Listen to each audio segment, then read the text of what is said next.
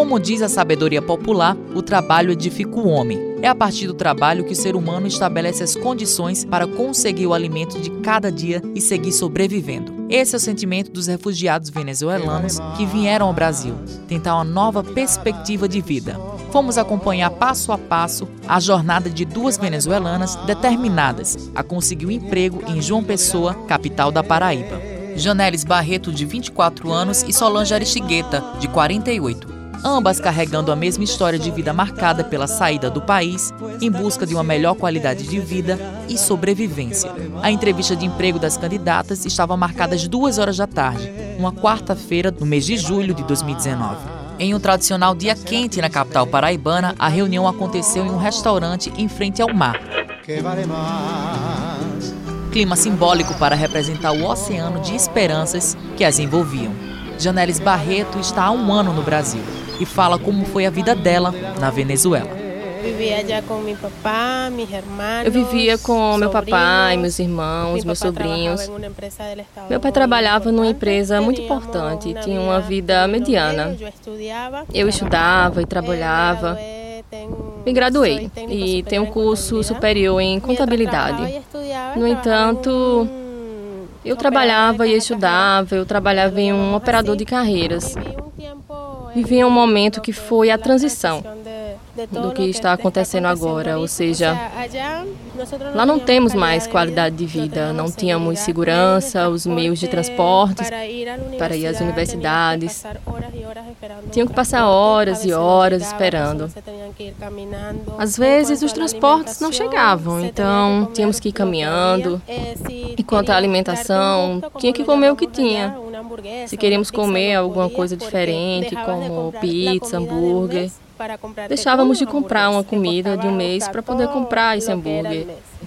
Na questão das roupas, a gente não podia se vestir, era muito doloroso ver meus sobrinhos que necessitavam de roupas, sapatos, e minha irmã não poderia dar essa condição, e eu, como a irmã mais nova deles. Não tenho filhos, queria dar para eles, e, e ter, não podia. Meu papai era mais idoso, ele é mais velho, e graças a Deus ele está vivo. E precisa de cuidados, e já está envelhecendo, e necessita de mais cuidados, melhor alimentação, e ele não podia fazer isso. Por isso, também era difícil para mim, custoso ir para a universidade. Porque as xerox eram impossíveis. Minha monografia de graduação na época passada era difícil de fazê-la e o material não era tão caro e agora está muito mais caro.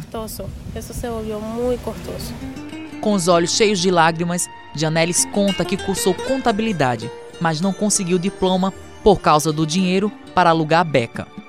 Eh, Eu tive que vir sem receber o título, porque comprar um pacote de graduação, que implica toca, a beca, diploma e foto, tudo isso era impossível de comprar. Ou eu comprava minha passagem para o Brasil ou pagava minha graduação. A jovem fala que a mudança de país foi grande e o início foi bem complicado.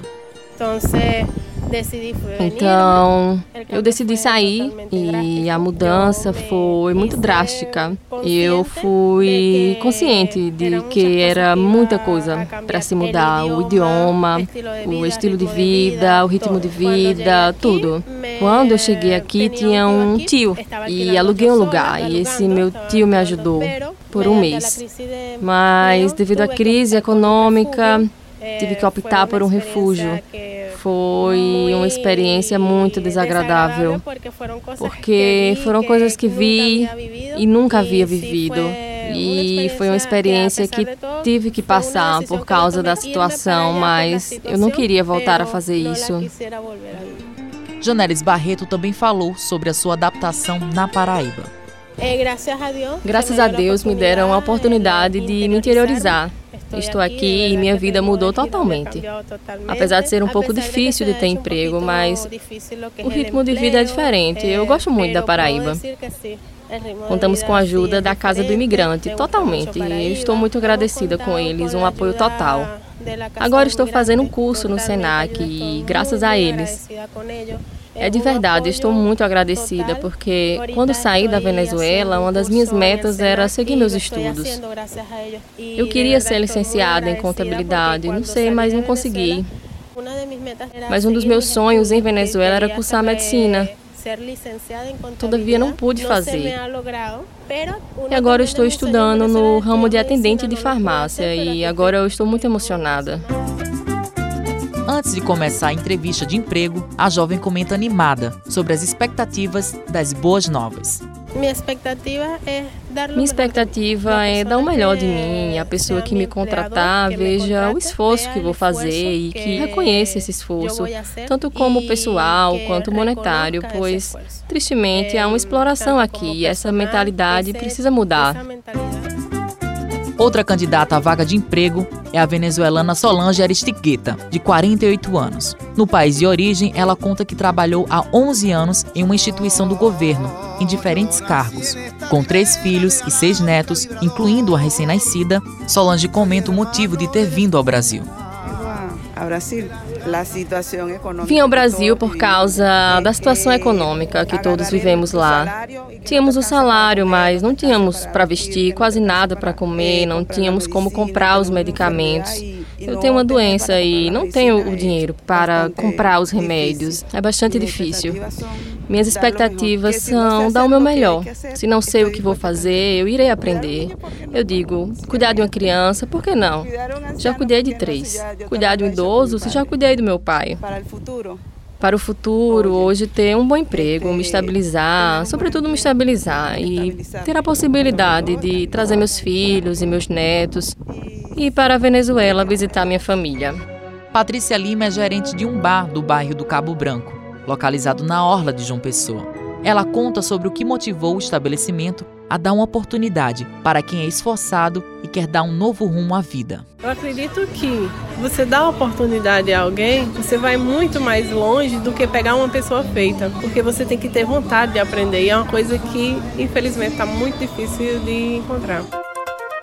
Apesar das dificuldades naturais de ambientação de um país estrangeiro, pesa a favor dos venezuelanos a questão da qualificação profissional acima da média brasileira. Segundo estudo divulgado pela Universidade de Brasília, 34% dos refugiados ouvidos na pesquisa concluíram o ensino superior, enquanto no Brasil o índice não passa de 15%. Neste primeiro ano de explosão do fluxo migratório de venezuelanos para Paraíba, já existem casos de imigrantes inseridos no mercado de trabalho brasileiro. Ana Isabel da Silva, de 41 anos, é um exemplo que é possível ter um emprego e recomeçar um novo ciclo profissional. Venezuela vivi muito bem, sou graduada em turismo e em artes cênicas, então fiz muitas viagens, tive lá como tive fora, trabalhei muito, gosto mais da parte da natureza, então como guia de turismo, viajando, não? É, só que com o tempo fui ficando complicado, já não tinha segurança lá, então não chegavam turistas, ou seja, que acabou a atividade turística. Tive que sair. Então, sempre gostei do Brasil, estava nas minhas listas de, de viagem, até mais de que é perto da Venezuela. Então vim para cá. Por agora estou Estou trabalhando aqui, iniciei num, num, emprego numa posada, tem a ver com turismo, e estou também prestando serviço aqui na Casa do Migrante. Para mim, não é difícil sair, porque acostumava sair pela profissão, não é? Então, sempre faço o melhor possível.